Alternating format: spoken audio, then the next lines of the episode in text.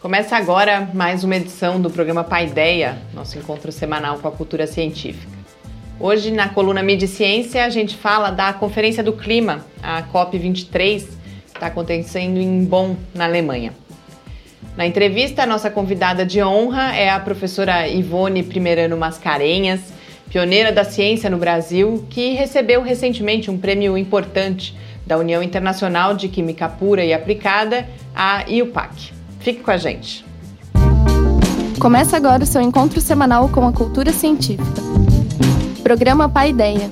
Ciência, informação, conhecimento e muito bate-papo no seu rádio. Apresentação: Adilson de Oliveira, Mariana Pezzo, Gustavo Rojas.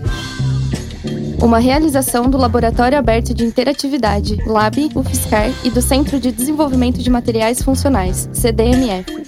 Apoio: Fundação de Amparo à Pesquisa do Estado de São Paulo e Conselho Nacional de Desenvolvimento Científico e Tecnológico. Programa Pai Ideia.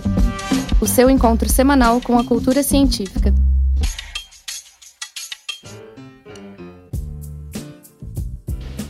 Muito boa noite, estamos de volta aqui no Pai Ideia, esse encontro semanal com a cultura científica, uma realização do Laboratório Aberto de Interatividade da UFSCar, o LAB, e do Centro de Desenvolvimento de Materiais Funcionais, o CDMF. A ideia vai ao ar todas as terças-feiras, às 6 horas da tarde, nas redes sociais e no site do Lab e também na Rádio UFSCar. Hoje aqui comigo está o professor Adilson. Muito boa noite, Adilson. Boa noite, Mariana. Boa noite a todos que nos assistem. Gustavo está na Tailândia com a equipe brasileira na Olimpíada Internacional de Astronomia, mas deixou com a gente as dicas do que observar no céu da semana. Vamos conferir. Céu da semana. No começo da noite, podemos observar o planeta Mercúrio, visível ao entardecer no horizonte oeste, na constelação de Serpentário, até às 21 horas. Acima de Mercúrio, e também na constelação de Serpentário está Saturno, que fica visível até às 21 horas e 30 minutos. Antes do amanhecer, Marte aparece no horizonte leste a partir das 4 horas e 30 minutos na constelação de Virgem. Na madrugada de 14 de novembro, a lua minguante passará ao lado do planeta vermelho. No programa anterior, contamos como os astrônomos chegaram a um consenso sobre o número de constelações no céu e as fronteiras entre elas. Esse episódio, ocorrido nos anos 20, foi um marco na história da cartografia celeste. Mas as constelações não são o único assunto dos mapas do céu. Os corpos do sistema solar também possuem sua cartografia própria. O astro com cartografia mais rica é a Lua, nosso satélite natural e vizinho mais próximo no espaço. A observação lunar é tão antiga quanto a própria humanidade, mas observá-la a olho nu não revela grandes detalhes. Olhando para a Lua sem nenhum instrumento, podemos apenas distinguir as regiões mais escuras, os chamados mares lunares, e alguns poucos detalhes nas crateras mais brilhantes. Um dos melhores mapas da Lua feitos a olho nu foi elaborado pelo inglês William Gilbert no final do século XVI. A invenção do telescópio pouco tempo depois permitiu observar nosso satélite com detalhe inédito. As observações históricas de Galileu Galilei provocaram uma verdadeira revolução no conhecimento científico e na nossa visão do universo. Com sua modesta luneta de pouco mais de 2 centímetros de abertura, Galileu esboçou os mares e crateras lunares. Observando as sombras projetadas, conseguiu estimar a altura das montanhas na Lua. Mas ao contrário do que muita gente pensa, Galileu não foi o primeiro a olhar para a Lua através de um telescópio. Essa primazia coube ao inglês Thomas Harriot, que fez um desenho da superfície lunar em 26 de julho de 1609, mais de quatro meses antes do italiano. Assim como Galileu, Harriot também observou as luas de Júpiter e as manchas solares com seu telescópio, mas seu trabalho permaneceu desconhecido por séculos, por não ter sido publicado. Nas décadas seguintes, muitos astrônomos passaram a observar com atenção a Lua e produziram os primeiros mapas detalhados do nosso satélite. No próximo programa, vamos conhecer alguns destes trabalhos. Até lá e céus limpos a todos! Estamos de volta com o seu encontro com a cultura científica. Estamos de volta aqui no Paideia e mais uma vez aí temos a oportunidade de, de falar sobre o Galileu. Eu achei interessante essa questão da publicação do trabalho também. A gente fala tanto de publicação, mas desde aquela época, quem não publicava acabava não tendo visibilidade, né, Adilson? É, exatamente. O trabalho do Galileu ele é, ele é pioneiro não somente por essas observações, por essa cartografia que ele fez da Lua, né? Identificou montanhas, o que ele chamou na época de mares, ele imaginava que tinha água, encontrou crateras. Mas o Galileu foi até além, né? O Galileu, como era um matemático obcecado, a partir da sombra das montanhas da Lua, ele chegou a estimar a altitude de algumas dessas montanhas e vendo que algumas delas são realmente muito grandes, maiores que as, maior, maiores que as montanhas aqui na Terra. Né? Então o Galileu ele tinha esse olhar não somente de observador, mas também de tentar entender um pouquinho mais profundo. Daí o, o grande mérito do, do Galileu nessa questão da observação da Lua, né? Quando ele publica seu livro Mensageiro Sideral ou Mensageiro das Estrelas, ele justamente apresenta um, um mapa bastante interessante da Lua. Porém, né, um outro astrônomo tinha feito esse trabalho antes, mas dançou, né? Não publicou. Mas uma outra coisa que eu estava pensando aqui enquanto você falava do Thomas Harriot é que mostra também um pouco pra gente essa questão de. A gente fala sempre de ah, a ciência não é um empreendimento individual, é um pouco a questão do espírito do tempo, também aquilo tá latente ali porque as pessoas estão trabalhando. Eu acho que esse tipo de situação mostra um pouco isso também. Tudo bem, você tem gênio, sem dúvida nenhuma. Galileu era um grande gênio, Leonardo da Vinci, inclusive com essa diversidade de habilidades.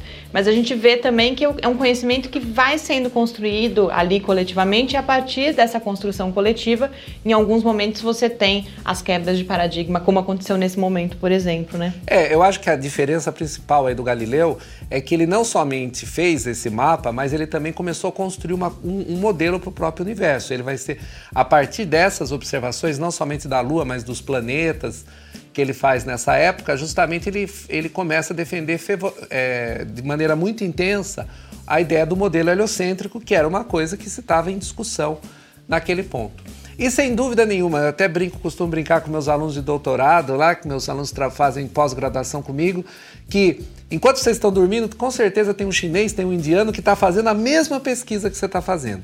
Isso é verdade por causa que as ideias elas não fluem apenas num único lugar, né? Porque está todo mundo olhando aquele momento, aquele ponto e vai. É, as questões são as mesmas, de certa forma. Né? Exatamente. Né? E no caso particular do Galileu, a luneta já tinha sido inventada. É claro que, por exemplo, muitas pessoas apontaram a luneta para o céu antes do Galileu, né? Mas o grande mérito que o Galileu tem e o outro astrônomo é justamente de olhar aquilo e tentar interpretar, tentar dar um viés, tentar é, levar o conhecimento além, porque a simples observação poderiam admirar, etc., mas não... não... É só uma descrição, mas que não, não, não, não nos ajuda a compreender melhor o universo. Exatamente, acho que aí que está o grande mérito dessa, dessa, de, dessa questão do, do cientista que olha além, né? tem a ousadia de olhar além. É bastante interessante que nessa época, quando Galileu chama as pessoas para olhar a Lua, as pessoas não acreditam na luneta fala, olha, como que um objeto, como que um instrumento pode ser mais preciso do que meus próprios olhos e do que minha própria mente? Como uma coisa que não é viva, é uma coisa material, é melhor do que o meu, o meu próprio olho. Então, isso a gente vê a, o próprio viés filosófico envolvido nisso, né? Hoje a gente é muito comum, a gente adora usar os equipamentos para ampliar as imagens, para ver melhor, a gente quer câmeras com alta definição, microscópios, telescópios de grande porte, porque a gente sabe as limitações. Naquele momento não. Era o contrário, aquilo dava a impressão de que é, você estava substituindo o homem por uma coisa inanimada, uma, não era nem uma máquina ainda. Né?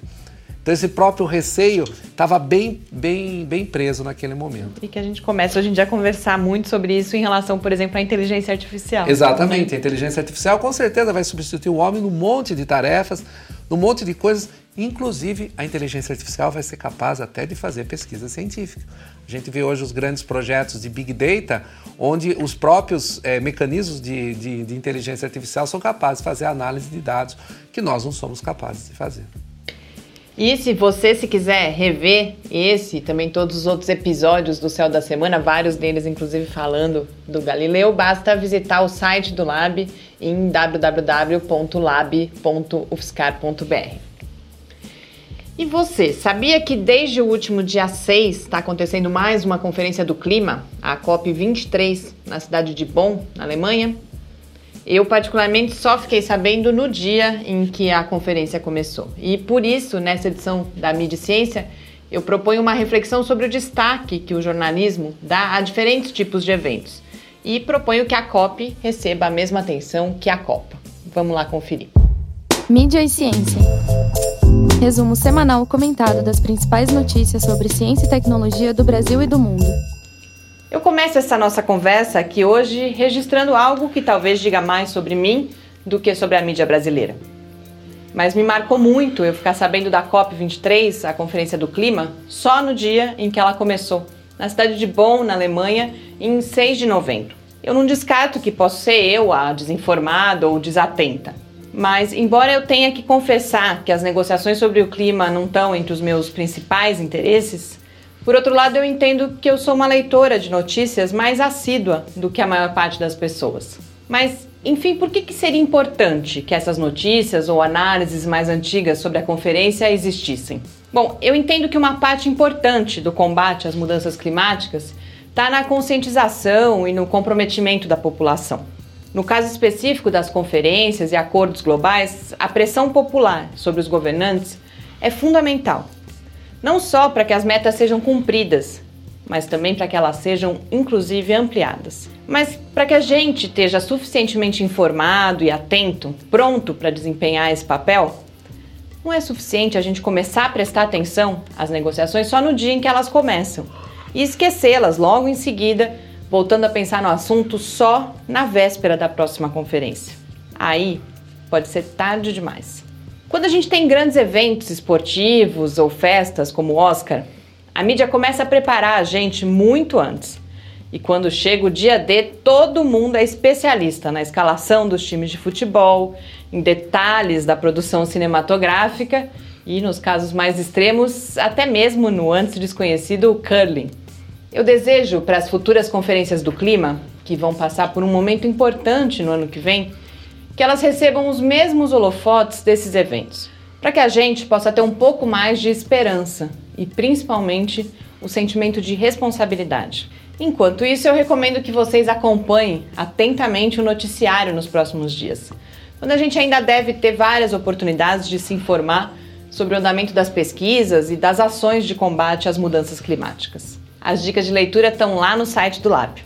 Na semana que passou, também foram publicados dois estudos sobre consumo de mídia que, em certa medida, estão relacionados à discussão que eu propus aqui hoje. Um deles, feito pelo Instituto Reuters junto com a Universidade de Oxford, enfatiza a questão da confiança, ou melhor, da perda de confiança na mídia em tempos de fake news.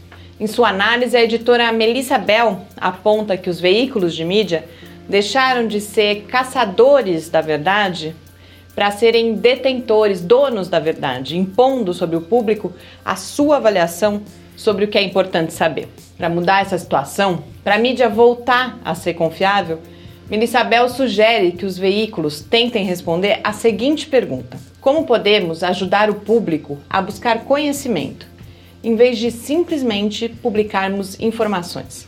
Talvez um caminho seja apoiar melhor os leitores, ouvintes, os espectadores na reflexão sobre questões que são essenciais à sua existência, como são as questões climáticas. Boas leituras, um bom feriado e uma ótima semana. Estamos de volta com o seu encontro com a cultura científica.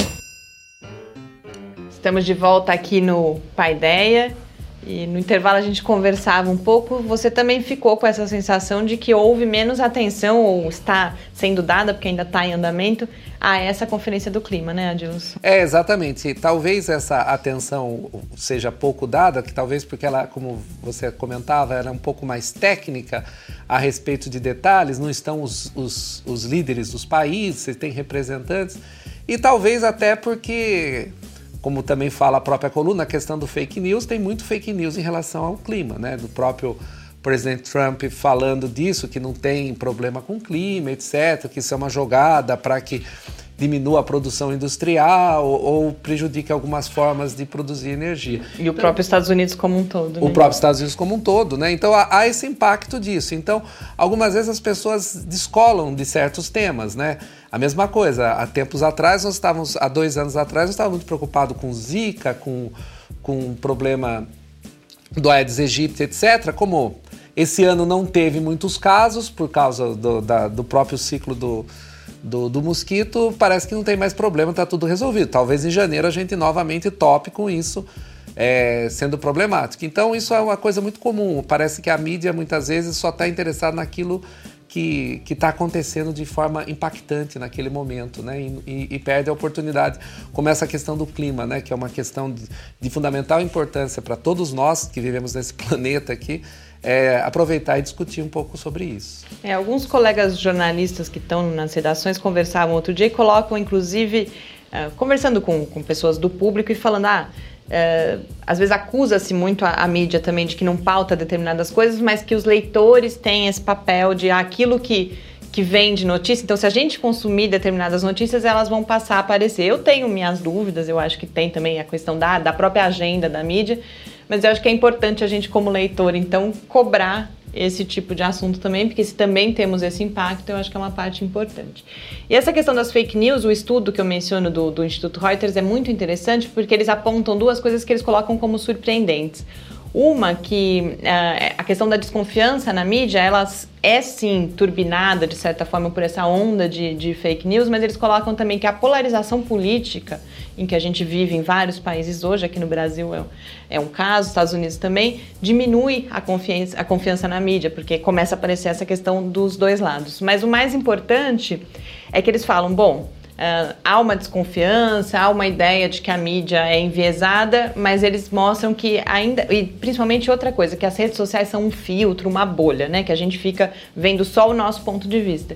Mas a pesquisa mostra que ainda assim as pessoas que têm acesso às redes sociais, que consomem notícias na rede social, são mais bem informadas do que as que não fazem isso. Então, eu, eu coloco isso para reforçar. Eu sempre entendi e continuo defendendo que a mídia tem um papel fundamental para que essas informações cheguem às pessoas e, como eu coloco da Conferência do Clima, para que as pessoas exijam mais comprometimento dos seus governantes e se sintam mais comprometidas com isso. É claro que sempre tem um viés comercial, né? Muitas vezes a mídia ela pauta aquilo que as pessoas querem ouvir, mas alguns momentos como papel, como uma instituição, né? Eu acho que a questão do próprio jornalismo, da própria imprensa, ela é uma instituição que ela tem um papel muito importante de ser um, um, um, um, fiscalizador também da sociedade, quando ela apresenta os fatos, as versões, eu acho que isso é, é, é importante. Se a gente só apresentar o que as pessoas querem, a gente não avança muito. É, esse papel é fundamental. E, e, o que as pessoas querem depende muito também do que elas conhecem. Então, se a gente Exatamente. oferece mais coisa, talvez as pessoas passem a querer esse tipo de, de assunto. Né? É, a gente vê exatamente a questão das editorias de ciência, que muitas vezes estão minúsculas, principalmente nos jornais impressos, justamente porque parece que a ciência não é uma coisa que, que interessa, mas quando você faz percepção pública de ciência, você vê que a população tem interesse de saber sobre o trabalho do cientista, o trabalho do pesquisador, e até a própria confiança que tem quando um pesquisador dá uma informação. Isso é muito interessante. Né? Nas, nas últimas pesquisas mostram que o, o, cientista é uma das pessoas, é uma das pessoas nos quais é que mais que mais tem é, credibilidade para a população em geral. Bom, e agora para a gente encerrar esse primeiro bloco, a gente vai conhecer as pesquisas do professor Marcelo de Belo Cioff, que é do Departamento de Genética e Evolução aqui da UFSCar pesquisas são com peixes de água doce. Em seguida a gente volta para a nossa entrevista muito especial de hoje com a professora Ivone Mascarenhas. Até já! Clique Ciência.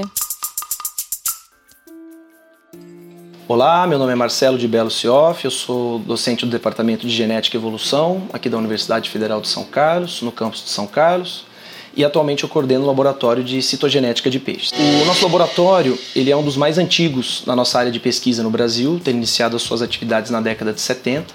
E atualmente ele é formado por alunos de iniciação científica, de mestrado, de doutorado, pós-doutorado e pesquisadores estrangeiros. E o nosso foco de pesquisa são os peixes de água doce. É, e há uma série de razões que fazem desse grupo um modelo interessante para estudos genéticos e evolutivos. Bom, primeiro, eles apresentam o maior número de espécies dentro do, entre os vertebrados, com mais de 30 mil espécies descritas. E o Brasil, como sendo um dos países com maior rede hidrográfica do mundo, também apresenta o maior número de espécies, muitas delas endêmica e com grande interesse aquarista e no mercado de aquicultura também. O segundo ponto refere-se à grande variabilidade e plasticidade que o, que o genoma dos peixes apresenta, ou seja, as características genéticas que essas espécies possuem. Dado o grande número de espécies uh, e a necessidade delas se adaptarem aos diferentes ambientes que elas ocupam, é, existem uma, inúmeras adaptações morfológicas, fisiológicas e ecológicas, e os aspectos genéticos servem como base para todas essas variações. E por fim, os peixes estão confinados aos rios e lagos que são de ocorrência, ou seja, eles têm uma capacidade de dispersão muito limitada. Portanto, a evolução de muitos grupos está intimamente associada à evolução geológica da Terra. Os nossos estudos eles têm se focado num aspecto particular do genoma, que são os cromossomos. Os cromossomos eles representam o estágio de compactação do DNA, estão presentes em todas as células e são visualizáveis durante a divisão celular. Uh, cada espécie apresenta uma característica cromossômica particular, Portanto, a identificação de possíveis semelhanças ou variações nessas estruturas podem indicar de fato relações evolutivas entre espécies ou entre grupos de espécies. Nós temos linhas de pesquisa atualmente que focam em aspectos estruturais dos cromossomos. É, com relação, por exemplo, à diferenciação e evolução de cromossomos sexuais ou identificação de rearranjos cromossômicos associados a eventos de especiação. No caso dos cromossomos sexuais, por exemplo, diferente dos mamíferos que possuem praticamente todas as suas espécies com sistema XXXY de cromossomos sexuais, os peixes apresentam todos os tipos existentes, em diversos estágios distintos de diferenciação, sendo, portanto, a análise dessas estruturas nos peixes um, excelente parâmetro para se poder analisar os graus de diferenciação e os processos evolutivos associados com a evolução desses elementos do genoma. Uma outra linha de pesquisa se dá na área da citotaxonomia que é um auxílio que a citogenética presta à taxonomia, que é a ciência responsável pela identificação e classificação das espécies. Muitas espécies elas apresentam uma morfologia muito similar, sendo consideradas espécies crípticas. Mas na verdade a análise genética e cromossômica pode identificar que na verdade estamos tratando de espécies distintas. Um exemplo clássico disso é com a espécie popularmente conhecida como traíra, Ópias malabaricus, que tem uma ampla ocorrência na América do Sul. Ao longo dos últimos anos, nós temos feito inúmeras amostragens em toda essa área de ocorrência e a alta variabilidade genética e cromossômica observada permite a identificação de pelo menos sete novas espécies que devem estar presentes nesse complexo de espécies. Por fim, uh, mais recentemente temos desenvolvido uma linha de pesquisa na área de biogeografia de peixes primitivos. Alguns grupos de peixes têm uma origem muito antiga, cerca de 220 milhões de anos, em uma época onde todos os continentes ainda se mantinham unidos numa grande massa continental. E a separação dessa massa continental ao longo dos anos foi responsável pela grande diversificação de hábitats que essas espécies ocupam atualmente e também nos processos de especiação que levaram à origem dessas, desses organismos. É, nós temos uma, uh, trabalhado com espécies do, do, da ordem Osteoglossiformes, que estão distribuídos na América do Sul, África, Ásia e Oceania e que é reflexo direto da separação que esses continentes tiveram durante períodos pré-históricos da Terra. Aspectos genômicos e cromossômicos desses peixes podem gerar indícios para entender como o processo de separação continental teve um papel preponderante na diversificação desses organismos. Uh, um exemplo clássico dessas espécies que acontece no Brasil, popularmente conhecido como os pirarucus ou araipamas gigas, além de, uma, de um grande interesse uh, econômico, porque serve de alimento para muitas regiões, também representa um dos peixes de água doce com maior tamanho no planeta, com espécimes chegando até 4 metros de comprimento. Um outro exemplo também de grande importância desse grupo se dá com os aruanãs. É, existem espécies no Brasil, duas delas, mas as espécies asiáticas representam um dos, dos peixes com maior valor de mercado no comércio aquarista, dado a beleza exuberante que esses grupos apresentam. Eu espero que tenha sido possível eh, ter uma visão das nossas linhas de pesquisa aqui desenvolvidas e para maiores informações vocês podem acessar o nosso website www.lcp.fiscar.br para maiores informações e oportunidades. Estamos de volta com o seu encontro com a cultura científica. Entrevista. Estamos de volta aqui no Paideia e já com a presença ilustre da professora Ivone Primeirano Mascarenhas, que é professora titular do Instituto de Física de São Carlos, da USP. uma das pioneiras da ciência no Brasil e até hoje pesquisadora e educadora com grande influência. A professora Ivone recentemente foi agraciada pela IUPAC, a União Internacional de Química Pura e Aplicada, uh, o que só aumenta a nossa honra em poder recebê-la aqui hoje. Muito obrigada, professora Eu agradeço. E eu queria que a gente começasse falando justamente do prêmio que a senhora recebeu. A senhora foi uma das 12 mulheres premiadas, a única representante da América Latina. Como foi receber esse prêmio nesse momento? Olha, o prêmio para mim foi uma grande honra, né? E eu fiquei muito feliz porque os meus colegas do, de Química, do, do, do Sociedade Brasileira de Química, é que me indicaram, inclusive o presidente que, e outros membros da, da Sociedade Brasileira de Química. É uma característica interessante até da minha carreira, que eu estou trabalhando há muitos anos no Instituto de Física, mas a minha atividade é muito interdisciplinar e muito ligada à química. Então, de uma certa maneira, os químicos têm sido meus patrocinadores. Por exemplo, eu sou membro da Academia Brasileira de Ciências na seção de Química e fico muito feliz com isso, né? É, na realidade, a, a cristalografia é uma ciência que é uh, muito aplicada. Uh, existem alguns problemas que têm que ser resolvidos, tecnológicos em geral. Depois eu posso falar sobre isso.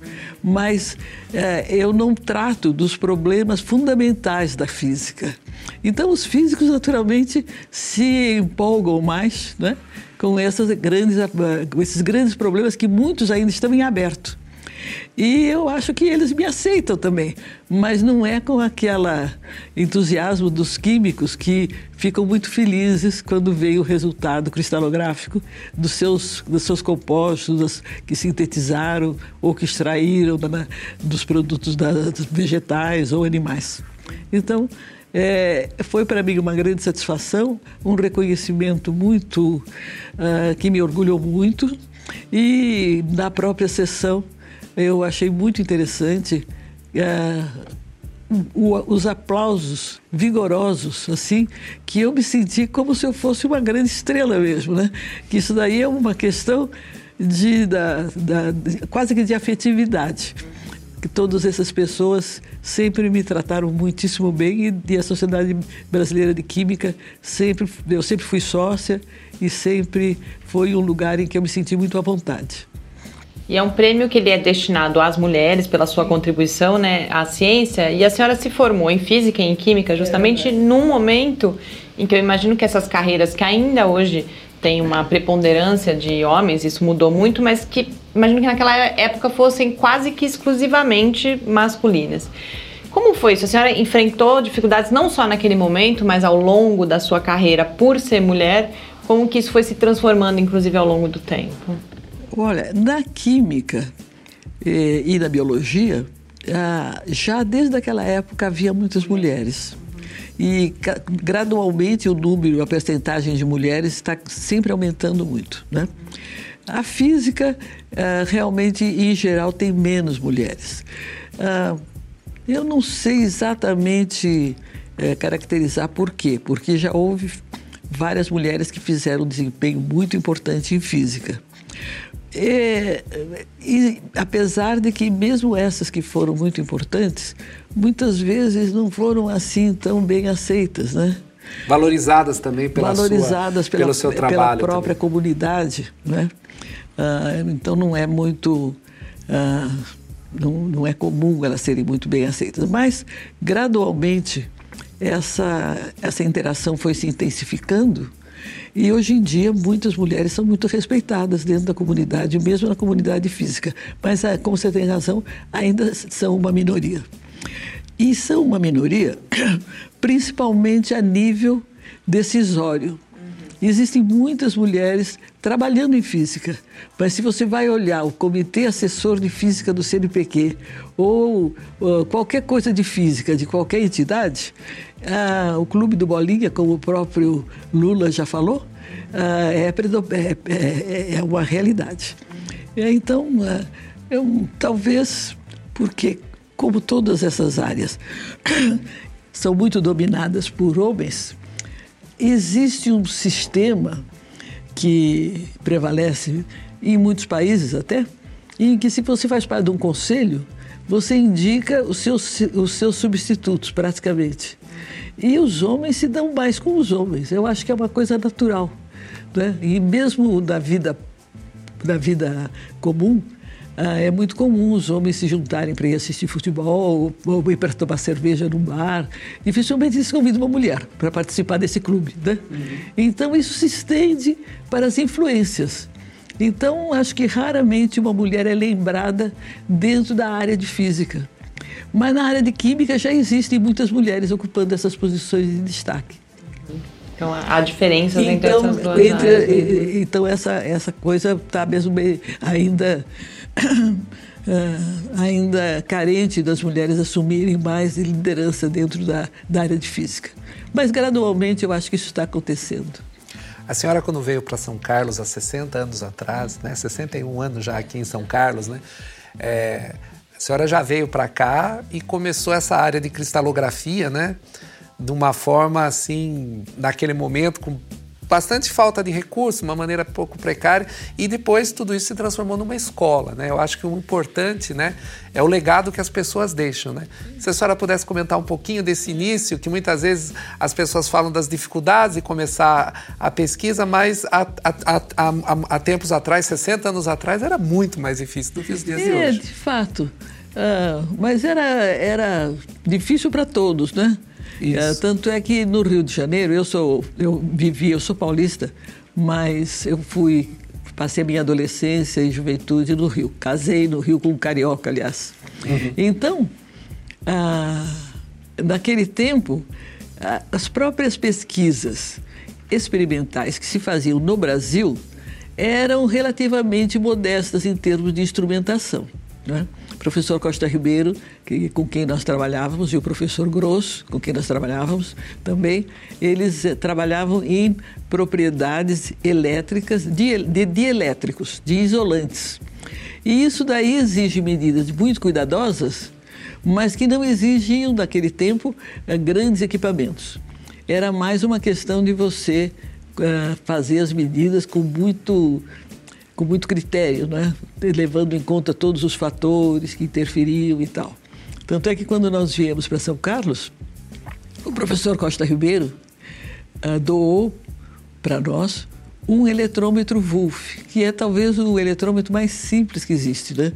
mas que, se bem trabalhado, pode permitir fazer medidas de, uh, de surgimento de cargas elétricas bem pequenas com uma série de, de, de cuidados.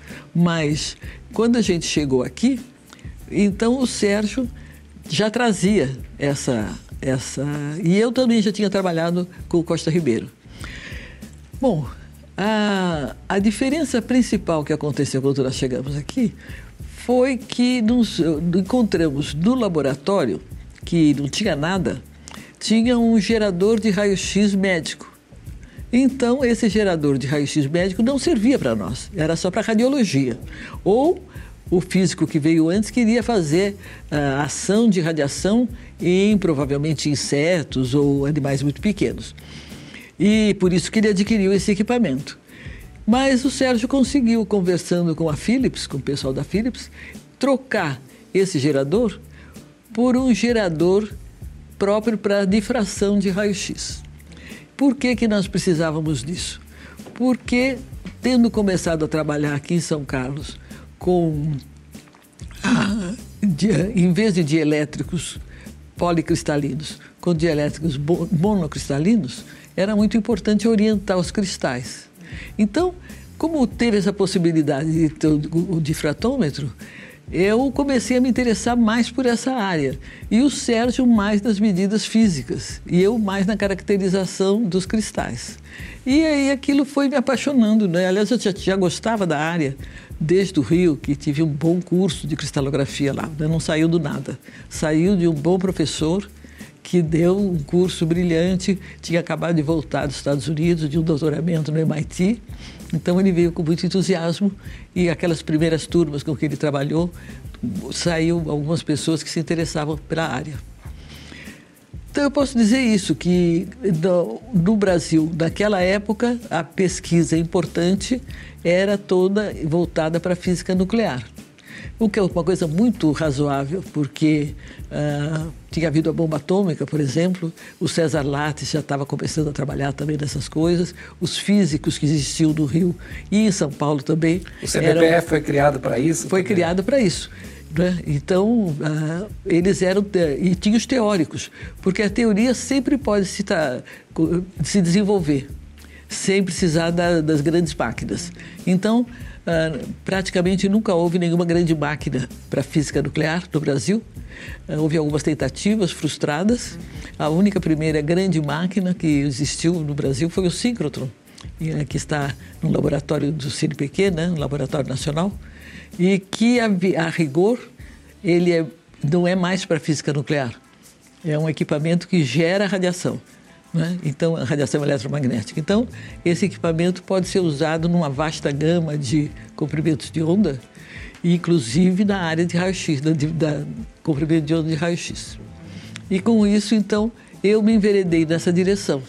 E eu gostei, fiquei. Uh, gosto muito também da área da docência, me dediquei muito à docência na, na, lá na ESC, né, na, que é a instituição para a qual nós viemos inicialmente e dividi minha vida entre a cristalografia e docência dentro do Instituto. Gostaria que a gente continuasse falando um pouco da cristalografia, que a senhora então apresentasse aí aos nossos ouvintes e espectadores, em linhas é, gerais, o que é essa nós área. Nós começamos falando da IUPAC e se eu posso caracterizar por que, que os meus colegas me indicaram, né? Eu fiz alguns trabalhos que eu considero interessantes junto sempre com alunos de pós-graduação, que eu comecei, logo que eu voltei dos Estados Unidos, eu comecei a, a tentar cooptar alunos para trabalharem junto comigo. Mas uh, eu acho que uma das coisas que foi muito importante e que acho que a IUPAC reconheceu do prêmio, além dos trabalhos que eu fiz, foi o fato de eu ter sido a pioneira de cristalografia estrutural aqui, para determinação de estruturas moleculares por difração de raio-x. E com isso, eu, desse laboratório pequeno que nós tínhamos aqui em São Carlos, nós começamos a formar outros cristalógrafos. E até que nós chegamos ao ponto de termos uma comunidade que não é tão grande, mas que é bem ponderável, né? de, eu diria, cerca de 150 a 200 cristalógrafos já trabalhando em universidades. Muitos deles, a raiz veio de São Carlos com esse grupo pequeno que eu tinha aqui, e que, mas que foram depois é, orientados por esses que vieram para cá, etc. E tal, né? Então foi gerando uma, uma cadeia de orientações dentro da, dessa área. Então acho que a, a União uh, reconheceu esse papel de ter introduzido a cristalografia estrutural no país. Né? Isso para a União é, uh, é uma coisa que eles valorizam bastante. Aliás, os prêmios são feitos não só por, por grandes uh, conquistas científicas, mas pela vida do pesquisador. Uhum, a trajetória é, como um é, todo. Né? É, quando nós vimos lá, as, vieram dez, né? duas não puderam vir. Todas elas tinham envolvimento ou fortemente na área de educação ou fortemente na área política. Entende que eram cristalógrafos, é? mas que tinham também um envolvimento é, na área política, que eu acho que isso é muito importante também de mencionar. E é, no meu caso, a política era uma política dentro da formação de cristalógrafos. É, naturalmente, com a raiz que a gente sempre tem de querer a justiça social, a tudo isso. Agora, tem outras que realmente se envolveram em grandes programas para estabelecer a paz, principalmente no Oriente Médio, por exemplo. Né? A representante de Israel é uma mulher muito ativa, voltada para o problema da situação terrível que existe até agora lá no Oriente Médio, entre palestinos e judeus. E a senhora, tantos anos depois, continua pesquisando, publicando, formando pessoas. Aqui, antes do programa, falava de uma orientação com alunos, é. inclusive de iniciação científica. Como, que lugar todas essas atividades ocupam na vida da senhora? E como a senhora se sente? A senhora falou agora cerca de 200 cristalógrafos aí, formando já outras pessoas, inclusive, em várias instituições brasileiras. Como que a senhora sente isso e que lugar que essa produção de conhecimento é, ocupa eu na acho vida? que essa é uma coisa que me gratifica muito. Eu ter encontrado pessoas de é, com interesse científico forte e que se voltaram para essa área, que é uma área muito útil, muito importante para o país. Tanto é que, se você pensar que os síncrotrons são construídos principalmente para quê? Quando você vai ver, é os químicos querem saber a estrutura molecular. No fim, acaba afunilando para técnicas ou espectroscópicas ou de difração de raio-x. Né? E pra, é, é tão importante saber bem uma estrutura molecular toda a configuração da molécula, átomo por átomo, para entender como ela atua. Né? Ah, então, isso é importante para todas as áreas. Áreas biológicas, a área de química orgânica, a área de química inorgânica, complexos, a área de, de polímeros em geral. Ah, envolve praticamente todas as áreas com, e essas áreas têm as consequências dos produtos que elas podem melhorar na indústria farmacêutica, na indústria têxtil, indústria, todas as indústrias. Então, os cristalógrafos muitas vezes estão trabalhando em coisas que você olha, mas isso é cristalografia? É, estão trabalhando no material que eles alguma uh, que eles querem melhorar a, a alguma propriedade.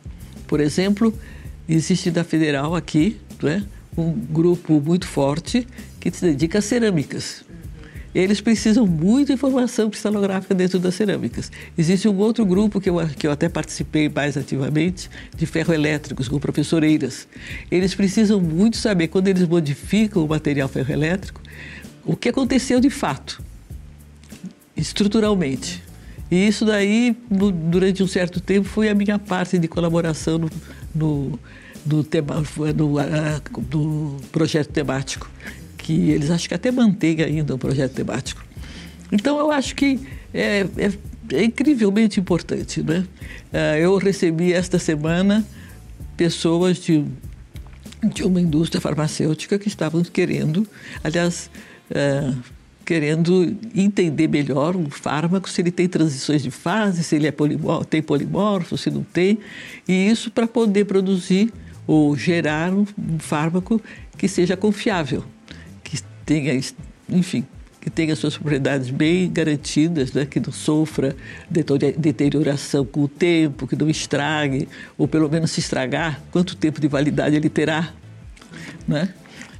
A senhora falava da questão desse trabalho interdisciplinar, né? principalmente a sua formação, né, que envolve química e física, trabalha junto. Muitas vezes, né, a gente tem colegas nossos que têm dificuldade de ver que quão importante é essa colaboração e quanto ela, se, ela, ela pode ser é, gratificante, inclusive para a formação dos estudantes, né? Eles poderem vi, viver o melhor dos dois mundos, né? E aproveitar nisso, né? Então, se a senhora pudesse comentar um pouco, é, qual é qual é imaginando todas essas pessoas que foram formadas ao longo do tempo, muitos deles são físicos, outros são químicos, etc. Tal. O quantos, a senhora falou assim, algo em torno de cento e poucos cristalógrafos que mais ou menos passaram aqui por São não, Carlos. Não, numa segunda geração sim, de formação, né? Eu não lidei com 150, não, não, eu sim, lidei talvez uns 20. Isso. Mas cada, cada 20 teve seus estudantes isso. e assim Então, e tem, e tem essa, ou seja, mas tem esse ponto inicial com a senhora, né? Então, se a gente imaginar o alcance que tem esse trabalho e o quão importante foi, talvez, naquele momento, vir aqui para São Carlos, uma cidade que não tinha grandes recursos, né? Totalmente diferente do que são nos dias de hoje, e começar com uma pesquisa fundamental, bem básica, e quantos é. desdobramentos ela tem no, é. ao longo do tempo. É, é, eu acho que a vida, ela às vezes tem uns acasos que são incríveis, né? Por exemplo, o fato de nós termos encontrado em São Carlos um, um, um aparelho Sim. de raio-x que não nos servia, mas que pudemos trocar por outro sem custo, né? É, inclusive, é uma, até uma coisa muito engraçada, que eu sempre conto, que um tubo de raio-x tem um anodo que é bombardeado por elétrons. Então, ele esquenta. Se você não tiver um sistema de refrigeração que vá refrigerar esse anodo, ele estraga na mesma hora. Ligou, já vai queimar. Então, o que aconteceu?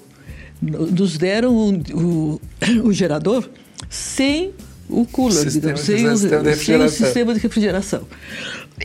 Então, como é que nós resolvemos o problema?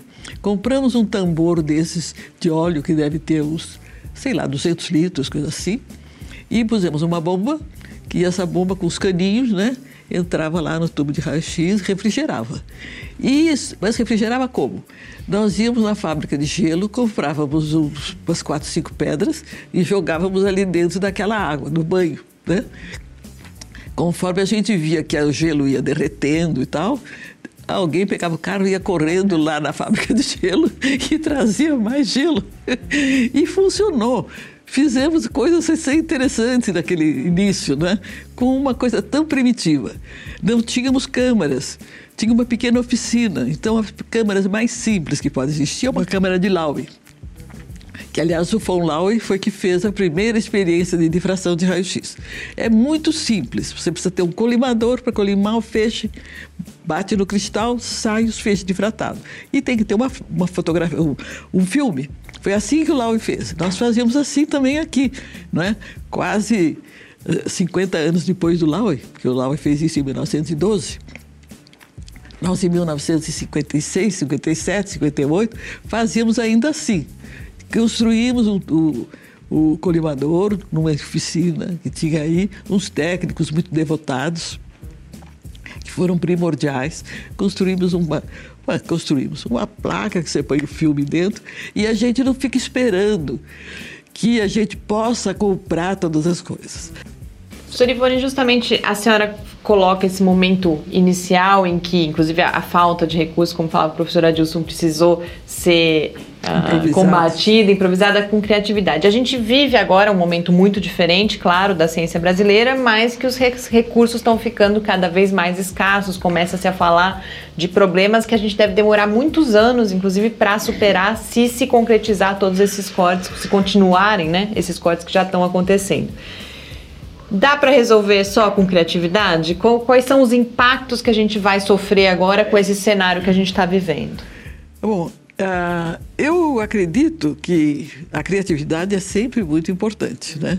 Existem problemas, inclusive teóricos, que quem sabe algum matemático, físico matemático brasileiro, possa ter uma iluminação e fazer uma contribuição genial.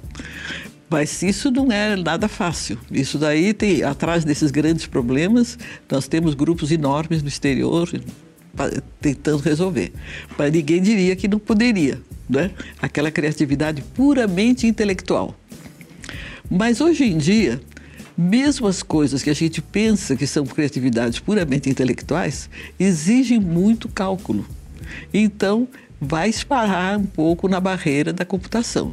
Se a pessoa tiver bons contatos do exterior, ela se libera da necessidade de ter os recursos brasileiros, porque ela se incorpora num grupo lá no exterior. E ele, portanto, ele passa a trabalhar em conjunto, às vezes com 40, 50 cientistas. Então, esse tipo de coisa pode acontecer. E está acontecendo, de fato.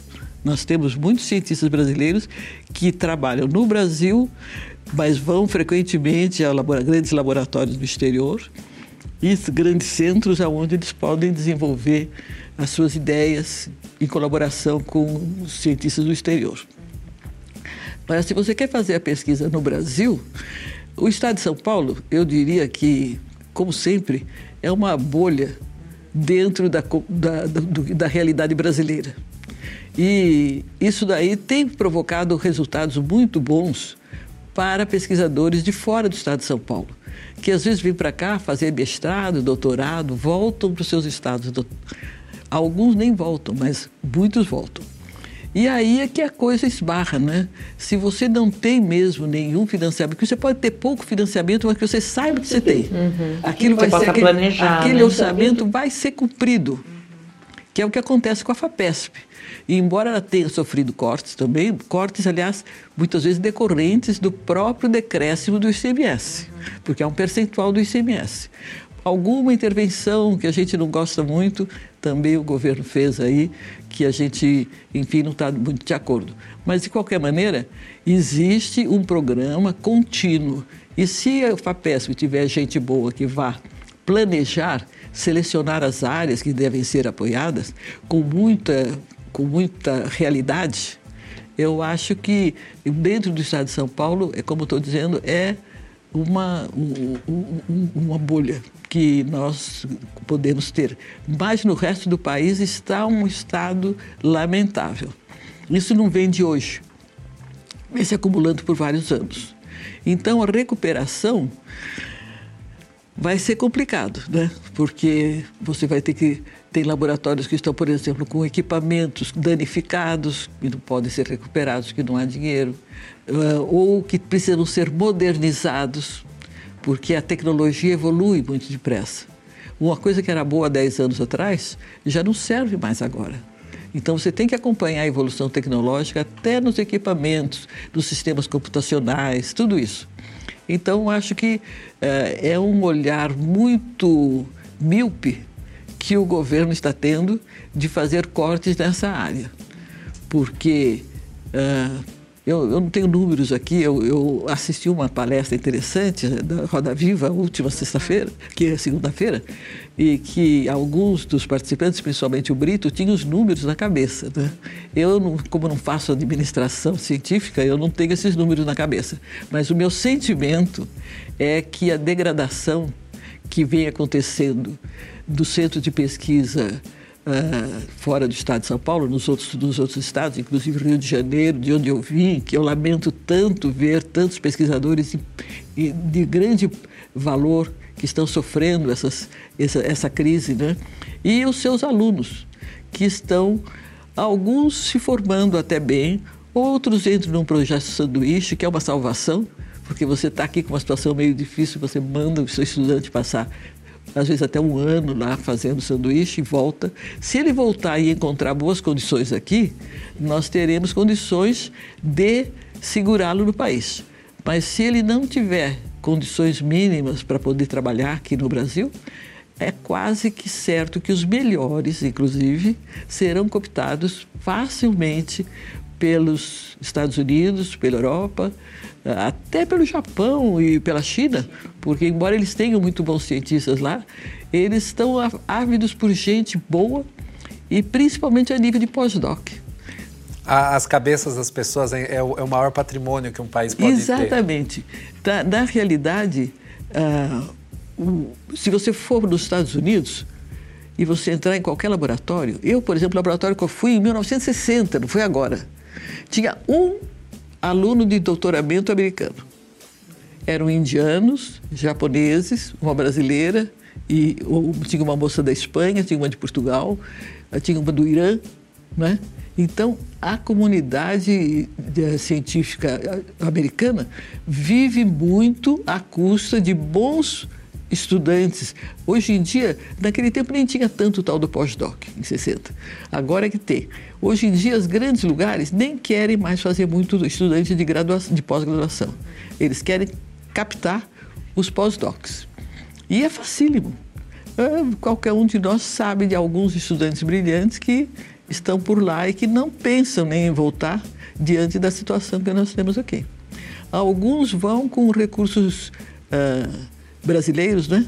Que aí então a gente fica assim pensando, mas como é que fica? Né? Se ele tivesse feito isso daqui lá nos Estados Unidos, ele teria uma dívida com algum banco, ele teria que pagar.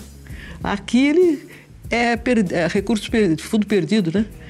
Então, não vai, passa lá vivendo à custa do CNPq ou da FAPESP e depois resolve que não volta, que é uma coisa que que eu considero simplesmente incompreensível. Ele teria que devolver pelo menos o recurso que foi empatado na formação dele. Mas isso não existe aqui no Brasil. Eu devia ser uma cobrança pela Interpol até. Eu acho.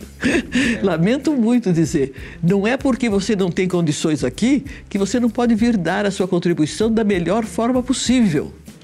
Agora, se você usufruiu de bolsa, foi para lá, fez todo o seu curso de graça, graduação, mestrado, doutoramento, pós-doc, e ainda consegue um emprego nos Estados Unidos, ele tem que devolver esse dinheiro. Não tem outro jeito. Mas é que ninguém assinou uma promissória, né? é o tal é o direito da educação, tem direito para a educação, para fazer o progresso do país. Para mim é esse o direito. Da hora que você foge desse, dessa obrigação, é porque é uma coisa que até na nossa Constituição, cheio de direitos. E as obrigações? Acho que não está na Constituição, tá? Eu não acho que, a, a, a, pelo menos na de 88 não está, não sei se nas uhum. outras estavam. Então tem que ter obrigação. Direito tem que estar acompanhado de obrigações. Que não cumpriu, vai ter que ter alguma penalidade. A gente vai continuar lutando, esperando que brevemente essa situação possa ser superada e que a ciência e a tecnologia possam, portanto, continuar contribuindo como a senhora contribuiu tanto e continua contribuindo aí ao longo da sua trajetória. Foi um grande privilégio poder ter essa conversa Foi aqui hoje, uma professora. grande satisfação poder conversar com vocês e talvez eu tenha me estendido um pouco demais de, nas considerações. Obrigada, viu, professora? É um prazer, prazer muito prazer grande. E esse Pai Ideia fica então por aqui. A gente volta na próxima terça-feira, às 6 horas da tarde. Enquanto isso, nos acompanha aí nas redes sociais e no site do Lab. Muito boa noite. Uma boa noite a todos. Boa noite. Programa Pai Ideia. Ciência, informação, conhecimento e muito bate-papo no seu rádio. Uma realização do Laboratório Aberto de Interatividade, Lab UFSCar e do Centro de Desenvolvimento de Materiais Funcionais. Produção e pauta: Mariana Pezzo e Tárcio Fabrício.